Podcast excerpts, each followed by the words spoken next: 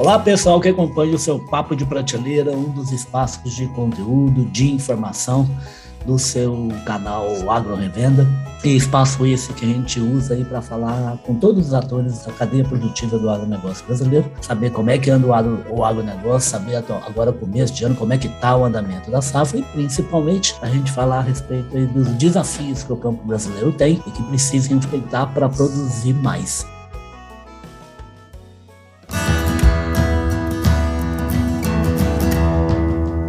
Podcast Papo de Prateleira. Esse tem um desafio aí que vem tirando um pouquinho do sono dos produtores rurais aí no, no Brasil inteiro nos últimos dois anos, é a questão do, dos fertilizantes. E falou em aproveitar o que tem de restinho de fertilizante aí no solo e, e, e, maximizar o uso do fertilizante utilizado pelo lavrador, é que eu trouxe aqui o Rodrigo de Miranda, o diretor da PHC Brasil, a Plant Health Care Brasil, que já esteve aqui com a gente e volta agora, é um maior prazer para a gente. Tudo bom, Rodrigo? Bem-vindo aqui ao Papo de Prateleira. Tudo bem, Ulisses? É um prazer estar aqui com você, com os amigos do Papo de Prateleira novamente. Maravilha. Fala uma coisa, então o fertilizante continua, rapaz, dando dor de cabeça aí para a fazenda brasileira? E vai continuar por um bom tempo. É, né?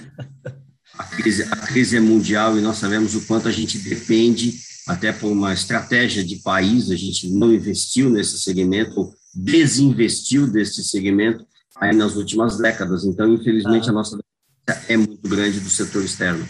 É. Ô, ô, Rodrigo, você me corrija se eu estiver errado. De tudo que eu já ouvi, existe essa questão de de desinvestimento mesmo, até porque algumas plantas, até que não, não me lembro se é da Petrobras, foram desativadas, mas existe uma questão de posição geográfica que realmente não aquinhou o Brasil com, com, com, com um volume razoável de alguns tipos de fertilizantes, né? De, de produtos usados para os fertilizantes, né?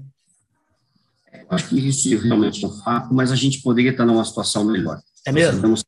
é, esse desinvestimento no Brasil Primeiro, é, uma questão é, obviamente, as leis ambientais brasileiras são bastante rígidas, a gente sabe disso, é importante para a gente defender o meio ambiente do Brasil, mas também a burocracia no Brasil, a burocracia e todo o custo de fazer negócios. Ah. Então, infelizmente, as empresas globais, elas acabam buscando a posição melhor geograficamente e economicamente falando para ter a sua produção. Então, existe o fato de aonde estão as minas e tudo mais, mas assim, a gente pode estar numa situação melhor, a gente sabe disso, né?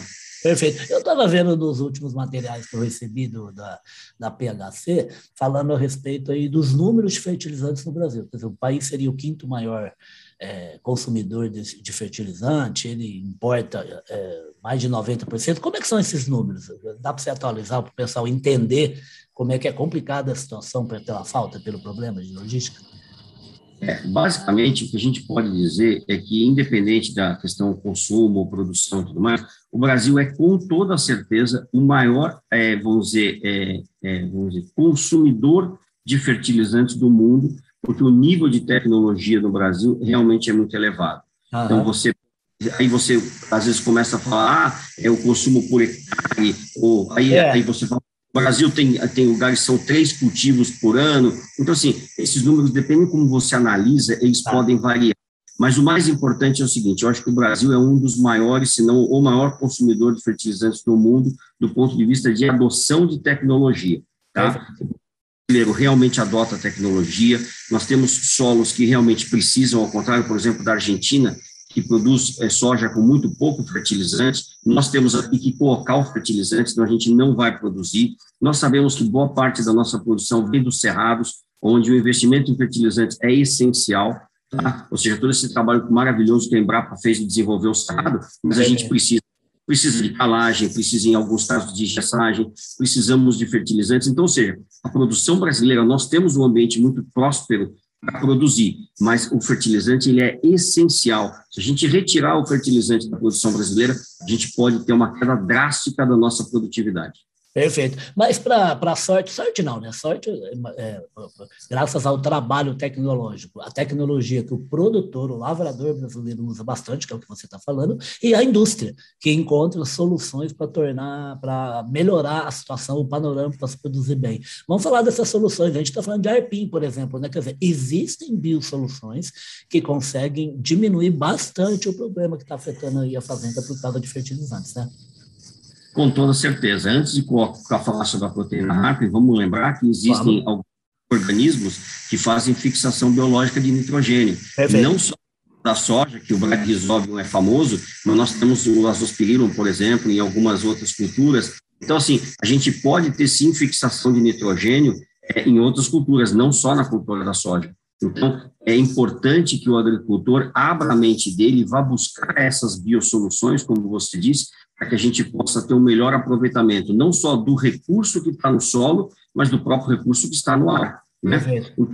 Falando da proteína Harping, a proteína Harping ela tem diversos benefícios, mas assim, a gente tem que lembrar que qual é o maior benefício dela? É um enraizamento muito consistente, muito amplo da planta, ou seja, se você faz primeiro um preparo de solo bem feito, ah. e você um berço para essa raiz se desenvolver, e aí a gente sabe das condições que precisam ter, que é a condição física, presença de cálcio, não pode ter presença de alumínio tóxico. Bom, você tem um berço para essa raiz se desenvolver, você precisa fazer para se desenvolver. E como é que você faz que essa raiz se desenvolva? Uma das é, é, ferramentas. É uma das ferramentas é a proteína HARP. A proteína HARP estimula o desenvolvimento radicular e com isso a planta vai absorver melhor e, em maior quantidade os nutrientes que estão no solo, assim como ela absorve também a água. Então, assim, isso é essencial. Água e nutriente é essencial para uma planta se desenvolver. Aí depois vai ter a questão da luz solar, a qualidade, a quantidade, para você poder é, ter a fotossíntese. Mas se você não tiver água e nutrientes, esse é o princípio básico do desenvolvimento de uma planta. Uhum. É, o, é o almoço e a janta da bichinha, né? exato, exato. Aí depois ela vai usar isso para fazer fotossíntese síntese, e aí vai produzir os fotoassimilados e tudo mais, que vai depois ter, é, ter um ciclo, e lá no final do ciclo você vai ter a questão do armazenamento, ou seja, esses fotoassimilados não podem ser perdidos. A proteína HARP ela atua primeiro na questão do desenvolvimento da raiz. Então a raiz vai absorver mais o nutriente. Depois ela melhora a questão da fotossíntese. Então a planta vai produzir mais fotossíntese. Também uma coisa que ela faz, isso foi um experimento há muitos e muitos anos, na década de 90, feito pela NASA. Ah. A NASA faz muitos estudos com produtos porque ela quer desenvolver produção fora da Terra, né? Uhum. Ela fez um estudo com a proteína HARP e ela percebeu que a proteína HARP abaixa a temperatura que a planta é, vai parar de respirar à noite. Não parar, mas diminuir muito a respiração. Nós sabemos o que a planta guarda é o que ela ganhou durante o dia e o que ela gastou à noite. Temperaturas noturnas mais altas, que são muito comuns na, aqui no nosso, no nosso território, não nos solos mais altos, nas, nas terras mais altas, mas em geral, nós temos temperaturas noturnas mais altas. Isso faz com que a planta respire muito à noite. Sim. Tá?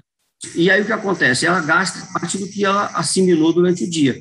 A proteína HARP faz com que ela baixe esse, esse, esse teto, onde ela começa é, desculpa, ela não abaixa, ela sobe o teto aonde a temperatura é, não interfere muito na respiração, ou seja, a planta vai respirar menos. Então, é, se ela, por exemplo, pararia a respiração dela por volta, não pararia, mas diminuiria muito por volta de 10, 11 graus noturno, essa temperatura vai para próximo de 15. Sim. Ou seja, uma temperatura mais alta à noite, a planta respira menos. Então, ela ganha mais durante o dia, e é, ela a, também faz uma, uma respiração menor à noite, gasta menos à noite. E durante o ciclo, o que acontece? A gente consegue manter, não é que a proteína HARP ela faz é, qualquer papel de defensora da planta, tá? mas ela, a gente sabe que ela tem um fator de supressão de doenças, tá? não é controle, mas ela suprime. A planta mais sadia, ela tem uma condição de poder me, é, é melhorar sua autodefesa. Então, o que acontece? Essa supressão faz com que ela mantenha folhas mais verdes, folhas mais sadias, e essas folhas mais sadias são as folhas que vão guardar os fotoassimilados. E no momento de você fazer a drenagem dessa parte aérea para o órgão de armazenamento, seja ele subterrâneo ou seja ele aéreo, você vai ver que isso aí acontece em maior quantidade. Então, essas pessoas me perguntam, mas vocês ficam falando esse pozinho aí, é milagroso? Não, não é milagroso não, cara, isso é ciência. É explicação, né? É, você tem uma sequência de um desencadeamento de coisas que acontece através da aplicação da proteína HARP, que faz com que você chegue a uma maior produtividade. E o mais, o mais importante é com sustentabilidade, porque você está usando recursos que a própria planta tem. Perfeito. Não é que você dando nada externo para ela. Porque quando você dá uma coisa externa, por exemplo, é, o pessoal fala muito, ah, vou aplicar nitrogênio porque vegeta mais. Mas o nitrogênio, se ele não for bem balanceado, ele pode causar um excesso de vegetação. No caso da proteína HARP, esses dias atrás aconteceu, uma pessoa aplicou uma superdose de proteína HARP. Ele virou para mim e falou assim, e aí, vou matar a planta? Eu falei, cara, você não vai fazer nada, você só deu uma chacoalhada na planta violenta, mas ela vai responder exatamente se você tivesse posto uma dose certa. Perfeito. Ô, ô, ô, Rodrigo, por falar em dose, duas coisinhas. Assim. Uma, é, a aplicação é feita junto com o produto químico? E segundo, qual é a proporção se for, se for usado juntamente com os químicos? Basicamente, você tem uma dose para cada cultura. Na cultura ah. da cana, você pode aplicar no plantio, dentro do suco, ou você pode aplicar na muda antes de plantar. Aí você pode aplicar ela na folha, quando ela estiver nascendo, ou na folha quando ela estiver quase para ser colhida. E você pode aplicar corte de soqueira. Cada situação tem uma dose recomendada, uma dose registrada, tá? e que consta do rótulo do produto.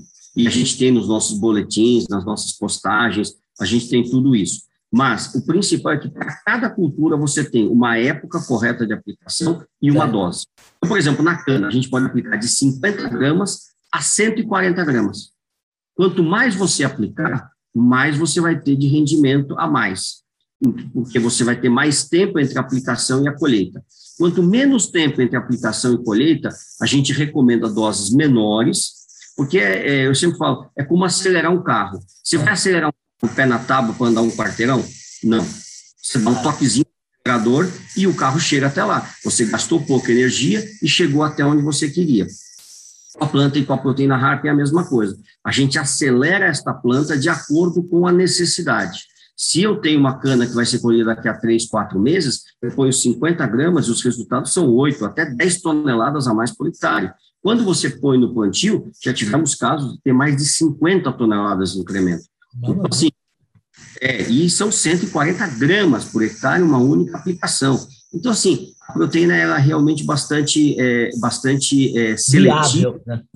viável, flexível. No caso, por exemplo, de pêssego, a gente usou como, entre aspas, né, um raleio químico, porque a gente aplicou no momento do florescimento, ele fez um abortamento de flor de 30% a 40%.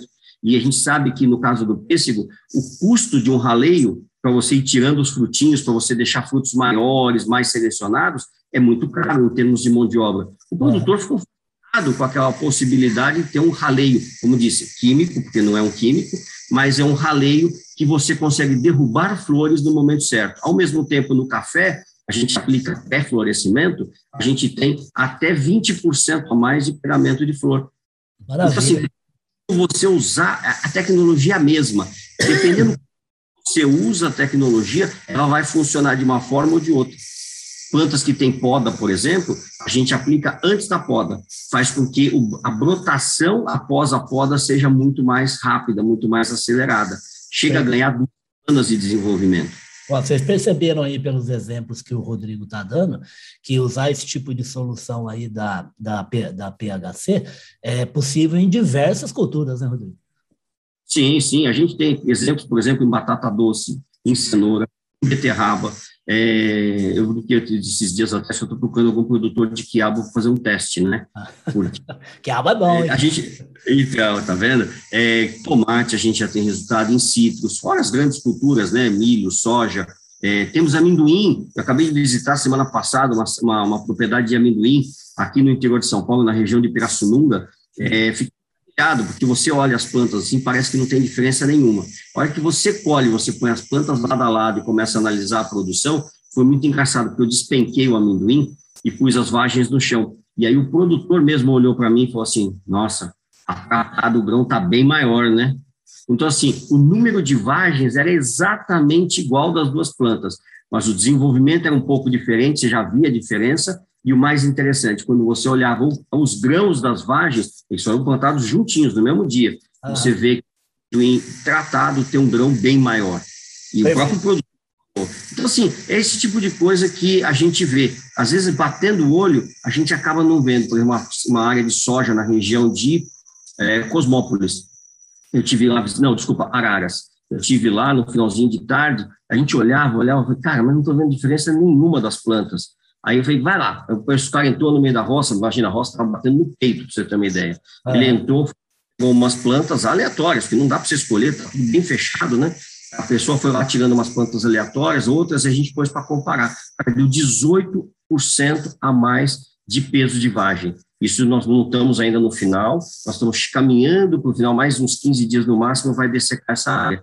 E, cara, é uma coisa impressionante como tem uma diferença de, de, de produtividade. E aí você percebe, por exemplo, mesmo numa soja bem fechada, é, a parte que tem folha no alto da planta era é. bem maior na área tratada, ou seja, preservou muito mais folha, entendeu? E isso a gente sabe, preservou folha, você preservou a poupança da, da planta, né? Exatamente. Ô, ô, Rodrigo, para obter esses resultados aí, como é que, como é que todos as, os bioinsumos aí da PHC está chegando lá, na, tá chegando na fazenda? É, quais são os canais de comercialização que a empresa adota? Nós temos é, o canal, por exemplo, da cultura da cana, que a gente tem uma parceria com a Coplacana, tá, que é o H que a gente vem divulgando bastante. A gente também tem uma marca comercial que é nossa, da PHC, que é o H-Plant, que é vendido diretamente por nós, mas não no mercado de cana. Assim, a gente pega as outras regiões que não, não são abrangidas pela Coplacana. Essas uhum. são as duas marcas hoje de proteína Harpin. E nós temos também o Saori, né? Que é o lançamento desse ano nosso. Opa, falamos ah, de Saori aqui já. E o Sérgio acho que teve aqui Super outro dia Sérgio, falando. É. é o He-Man, né? Como você disse. O rapaz, você sabe que o Sérgio estava cabreiro. Falei, ô, louco, Sérgio, foi show de bola. Ele estava preocupado, rapaz, de não, de não falar direito aqui no Papo de Prateleira.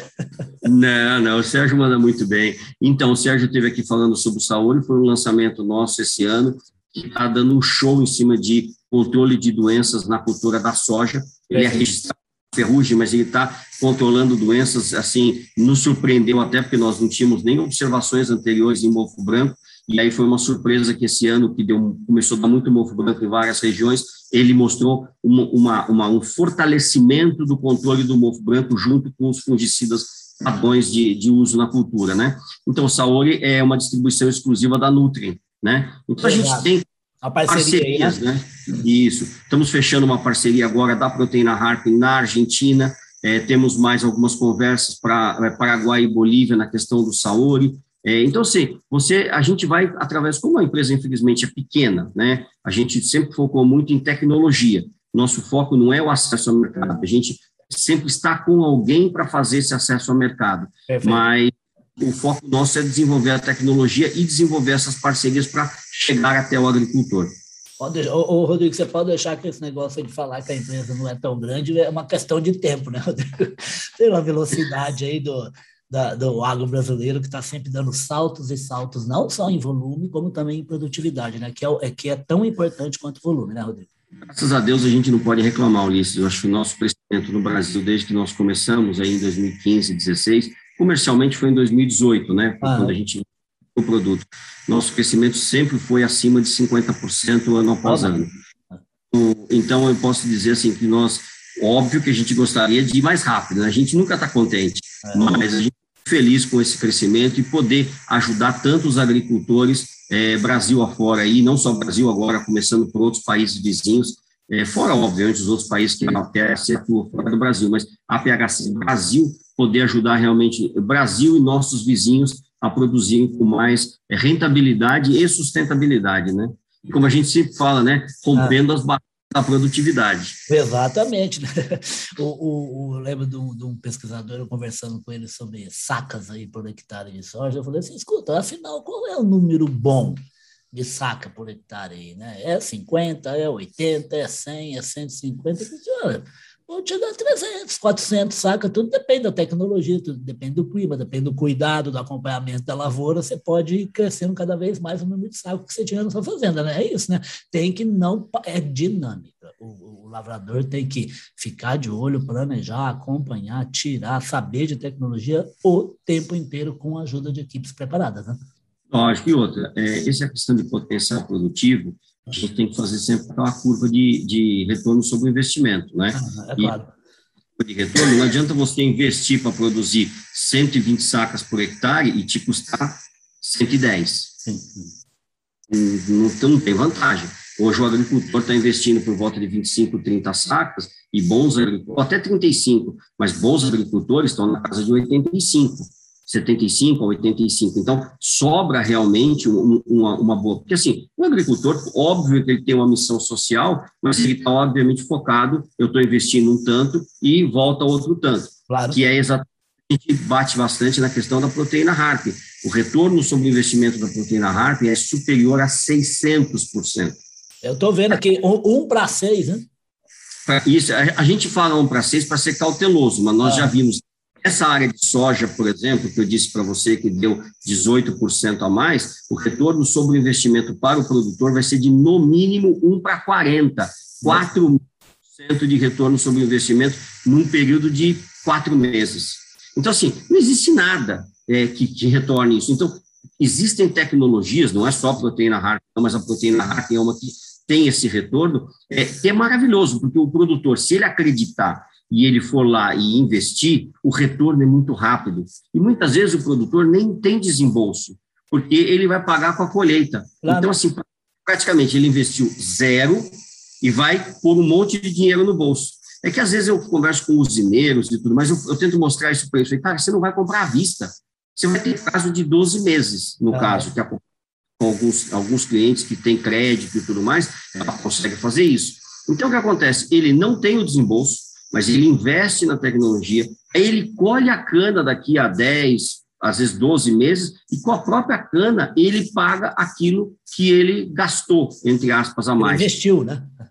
Ele investiu, exatamente. Então, assim, um dia com, com o dono de uma usina, né, uma usina não muito grande, mas uma usina é, respeitável, né, aí mais que 25 hectares, eu estava tentando convencê-lo a usar a tecnologia. Ele falou, ah, não, mas já estou gastando muito, é muito investimento, depois a gente pode ter algum problema. Eu falei, cara, vamos fazer o seguinte, eu não tenho um palmo de cana, eu não tenho um pé de cana, infelizmente. Ah. Gostaria, tá, mas não tenho. Então, assim, você me empresta a sua cana? Ele falou, como assim? Eu falei, você me empresta. Você me acha uns mil hectares e você fala assim, ó, pode usar esse aqui. Eu, vou, eu, vou, eu, Rodrigo, vou comprar o produto da PHC e vou vir aplicar na sua cana eu pago a aplicação, eu faço tudo. Você não tem que gastar um centavo. O que a gente vai contratar uma empresa terceirizada de comum acordo que vai fazer a perícia.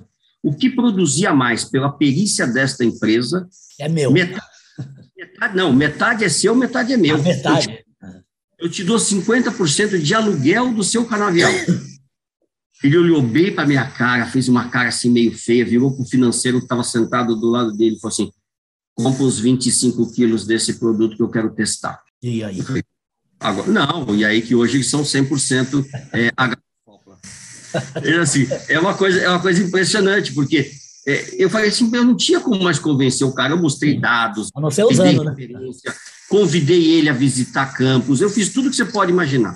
Ele não estava convencido, ele estava irredutível na posição. Não quero gastar mais. Eu vou substituir o quê? Eu falei, não, H2 Copla é adicional. Você vai gastar a mais, mas você vai ganhar muito mais. Ele falou, não, não, não, já cansei de gastar, não quero gastar, mas ele estava irredutível. Eu até entendo o caso dele, que realmente é difícil, você sabe que você tem desembolso, desembolso, né? Eu falei, tudo bem, então me, me empresta seu canavial, me aluga. Aí, quando eu falei isso para ele, não deu resposta nenhuma, virou para o financeiro e falou assim, vamos para 25 quilos e hoje eles são 100%. Eles usam todos os modelos de aplicação. Eles fazem no plantio, eles fazem na cana de formação, é, junto com inseticida, que a, eles fazem a aplicação de inseticida, a gente usa o produto junto com inseticida, tanto de broca quanto de cigarrinha. A gente faz com pré-colheita em algumas áreas onde que ele vai estar tá indo já mais para renovação, a gente faz só lá na terminação, que é uma dose menorzinha, e mesmo ah. assim tem um dá um up gostoso na cana. Aí você tem a parte de corte de soqueira, 100% do corte de soqueira deles é feito inseticida mais o H2 copra. Então, assim, é, temos produtores, por exemplo, aqui na região de Cosmópolis, que usam 100% de corte de soqueira com inseticida e o H2 copra. O retorno, essa área que eu falei para você, que deu mais de 50 é, toneladas, é, tinha dado na biometria quase 100 toneladas a mais. Aí a gente fez biometria de novo, fez biometria de novo, ninguém acreditava. Aí fomos para a colheita real. Na colheita real, ele falou assim: olha, com certeza deu mais do que 50 toneladas. Ou seja, não sei se foi 80, se foi 70, mas ele reportou para nós que na colheita real que é o que a gente considera, que deu mais de 50 toneladas. Então, é uma coisa bacana você chegar, mesmo no ano passado a gente fez um giro sobre os canaviais, depois daquela seca violenta, para ver como é que canaviais tratados com a proteína, né, com a proteína Hartley. E era impressionante, eu brincava, falei, cara, vocês estão com um gotejamento subterrâneo, né? Porque a, a cana é impossível. Se olhava para os lados, a cana toda judiada por todas as fazendas, passava nessas fazendas com a proteína, a cana estava como se nada tivesse acontecido. Por quê? Porque ela enraizou, ela se, ela se firmou bem, ela absorvia os nutrientes, ela estava fazendo fotossíntese, ela estava, como diz o mexicano, ela estava a gosto. Augusto mesmo, vocês estão vendo, como diria o Carlão, o meu amigo e, e, e meu chefe, né? O, os produtores aí que duvidam aí, eles não, eles, não, eles não sabem que a PHC Brasil não dá cuidado, não, né, Rodrigo? Ah, não, a PHC manda bem, ela manda forte, hein? e, é isso, e, é isso, e é isso que nos anima a trabalhar com, com esses produtos, saber que a gente pode realmente ajudar as pessoas e a gente se sente confortável e ao mesmo tempo muito poderoso de ir lá e falar assim, cara, testa, testa entendeu? Experimenta. Se você não gostar, beleza, a gente respeita, mas assim, pelo menos dá uma chance para você ser mais feliz. Perfeito. Até porque nada é mais importante e mais fundamental do que a realidade, do que o número, do que o resultado que se obtém num trabalho. Rodrigo, Lógico. de novo aí agradecer a sua presença aqui no Papo de Prateleira, rapaz. Vocês são bons de fazer bio, eh, essa empresa aí global aí de soluções biológicas, né? a PHC Brasil, a Plant Health Care Brasil, que é, é bom de, bio, de, bioestimulante, de bioestimulante, de bioinsumos, é bom de entrevistado também, né? O seu, Sérgio, aí vocês, vocês não dão cuidado para falar também, né? Ah, se deixar, a gente fala o dia inteiro, hein? A gente adora conversar. Não, mas tem que, para convencer, às vezes precisa, né, rapaz? Tem que gastar uma lábia, né? E graças a Deus, depois de tantos anos de história, é o que a gente mais tem, viu? Graças a Deus. só tem história quem, quem está trabalhando, né? quem está pesquisando, está enfiado lá em laboratório no campo para fazer teste, para saber que resultado que dá a tecnologia é que pode efetivamente transmitir informações para futuros clientes, né, Rodrigo? Eu queria agradecer Exatamente. a figura, a presença aqui do Rodrigo mais uma vez. Vamos chamar de novo para fazer um saldão de novo aí de como é que foi a safra com todas as lavouras, todos os produtos que utilizaram os bioinsumos da PHC e para a gente estar tá sempre acompanhando aí como é que está crescendo maravilhosamente, servindo 50% de crescimento ao ano, o uso dessa maravilha, mais uma maravilha do agronegócio, que o agronegócio brasileiro está utilizando de forma muito inteligente, de forma muito lucrativa. Obrigado, tal, Rodrigo Rodrigo de Miranda, que é o diretor da PHC Brasil. Obrigado pela presença, pelo bate-papo bem gostoso, Rodrigo? Obrigado, Liz. Foi um prazer estar aqui de novo com todos, com todos vocês. Que maravilha, o prazer foi todo nosso. Obrigado, Rodrigo. Nós estamos falando uma segunda-feira aqui, ó. Boa semana, bom, bom, bons negócios para vocês. Obrigado, muito obrigado. Um abraço. Grande abraço, até a próxima. Tchau, tchau.